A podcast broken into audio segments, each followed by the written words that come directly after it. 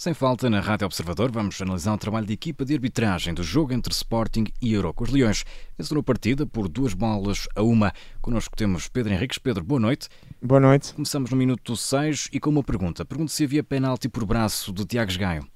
A bola realmente bateu no cotovelo direito do Tiago Gaio, mas estava em movimento depois do remate de Nuno Santos e dentro da área do Aroca, mas não há motivo para pontapé de penalti. Porquê? Quais são, quais são os atenuantes? É que o braço está dobrado, completamente encostado ao corpo, se não batesse no cotovelo ia bater no corpo, um, e portanto numa posição normal e natural e sem ganhar sobretudo a tal volumetria fora do corpo. E por isso, boa decisão da equipa de arbitragem, sem motivo para pontapé de penalti. Minuto 30, cartão amarelo mostrado de Diomanda e Múrrica.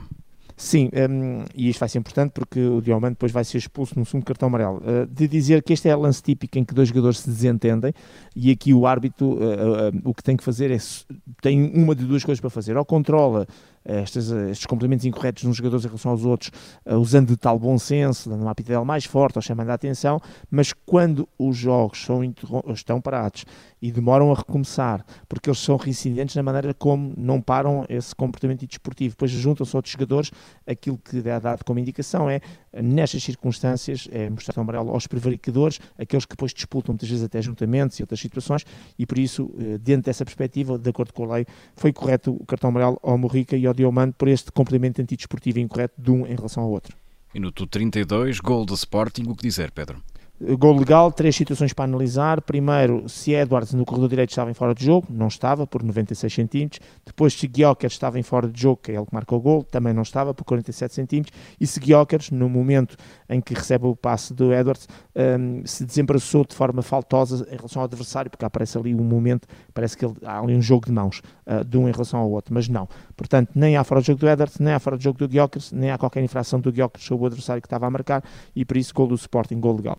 A minuto 42, consideras que Diomande foi bem expulso? Não, eh, considero que foi mal expulso. Há aqui um erro de, de análise. Um, ehm, e, e, dizer, primeiro, o Diomande leva o segundo cartão amarelo neste lance, no lance com uh, o Tiago Gaio. Basicamente, o que o árbitro vê é que o Tiago Gaio terá aberto o braço e com o cotovelo acertado em cheio na cara do seu adversário. Na realidade, não foi isso que aconteceu nem sequer, até tem dificuldade em aceitar até a falta, mas aí até podia uh, aceitar a falta. Agora, uma coisa é um jogador usar o braço, muitas vezes em forma de proteção, abrindo, deslocando e levando com que a mão, o cotovelo, o braço vá ao encontro ou da cabeça, ou do pescoço, ou da cara do adversário, que é tal zona de proteção. Não foi o caso. O Delman fez a rotação, tem a proteção realmente do braço direito assim como o braço esquerdo para ganhar a sua posição, mas nem sequer o movimento, é que nem sequer há aquela questão do movimento deslocar 10 cm, 15 que fosse na direção da cara do adversário.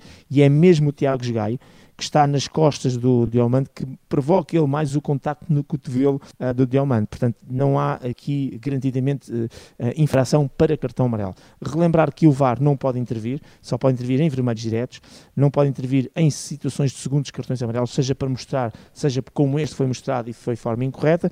Há efetivamente esta nuance do protocolo, há o erro do árbitro, mas há também um aspecto que eu quero realçar: é que o Tiago Gaia agarrou-se à cara como se tivesse sido agredido. E uh, não, isto não, não, não sendo nenhuma atenuante para defender uh, o erro do árbitro, é uma situação recorrente dos jogadores que jogam em Portugal, que é sistematicamente contactos menores, ou muitas vezes contactos no peito e no ombro, que nada tem a ver com a cara e agarram-se à cara como se tivessem sido agredidos. E este tipo de situação acaba também por prejudicar muito e dificultar a atuação do árbitro naquilo que é a análise do próprio lance. E, portanto, isto é um comportamento que também tem que ser condenado. E aqui, se o árbitro tem que ser criticado pelo erro que é grave e importante porque o Sport ficou com menos um e isso teve implicações no jogo, nomeadamente numa segunda parte inteira, também é muito grave a atitude do Tiago Gai, que claramente enganou tudo e todos, agarrando-se à cara como se tivesse sido agredido e tal não aconteceu. Aos 45 mais 2 temos um amarelo para Edwards. Uh, sim, um, uh, ah, o árbitro entendeu um, que, das duas uma, ou houve palavras que eu não me apercebi no direto, até pensei que fosse isso, ou foi pelo eventual pisão que o Edwards deu. Se foi pelo possível pisão e pela falta que eventualmente ele cometeu, uh, mal. Portanto, a, a falta não é merecedora de qualquer cartão amarelo, um lance absolutamente normal. Se foi por palavras, aí já não sei, porque a transmissão só se vê já ele a mostrar o cartão amarelo e não vejo se, entretanto, houve ali algum diálogo. De qualquer maneira, pela falta mal mostrado o cartão, se foi por palavras, obviamente nada a dizer. Minuto 58, o amarelo, Afonso Treza. Tenho muitas dúvidas que tenha havido falta sobre Nuno Santos, porque naturalmente que o árbitro ao mostrar a falta, ao assinalar a falta, considerou que, esta, que o Teresa teria feito ali uma falta que impediria o Nuno Santos, depois de ganhar a bola, de sair com algum perigo, fazer a transição ofensiva. Quando vejo as repetições tenho muitas dificuldades em ver uh, que haja sequer falta, e por isso dou como mal este cartão amarelo, porque para mim também não há falta. Minuto 60, amarelo a Everson. Sim, pisou o Reni Catano, aí sim, de forma negligente, sola de cima para baixo no pé, cartão amarelo bem mostrado. Seguimos para o minuto 62 com o um amarelo ao Quaresma também. Sim, uh, o Quaresma leva cartão amarelo, é uma falta sobre o Morrica. Uh, a sua rasteira acabou por destruir ali uma possibilidade, uma possibilidade de saída em, em jogada já com algum perigo e de certa forma em contra-ataque. Logo a seguir, aos 63, temos novo amarelo, mas agora Rafael Fernandes. Também mais uma situação de um corte de uma jogada ou de um ataque prometedor. Rafael Fernandes faz uma falta sobre Pedro Gonçalves e, bem mostrado o cartão amarelo. E ao minuto 68, gol do Sporting. Sim, gol do Sporting e gol legal para dizer aquilo, porque o Morita apareceu na cara do guarda-redes, só com o guarda-redes pela frente. Uh, relembrar que sempre que um jogador, no momento em que recebe o passe do seu companheiro, está em linha com a bola ou atrás da linha da bola, como foi o caso, nunca está em fora de jogo, independentemente do número de jogadores que tenha à sua frente. E o Morita estava claramente atrás da linha da bola, logo gol do Sporting, gol legal. Aos 87 temos a expulsão de Rafael Fernandes, validas esta decisão do árbitro? É assim, valido parcialmente, ou seja, valido que a falta do Rafael Fernandes que agarrou o Guiocas é realmente uma falta ainda por cima sem bola, para impedir que o Guiocas, porque o Sport estava a sair em contra-ataque e a, passar o meio campo, uh, não era o Guiocas que ia conduzir a bola, mas podia ser colocado no Guiocas à frente, e sabemos como ela é rápido, e portanto a falta em si é claramente para amarelo, que se é o segundo.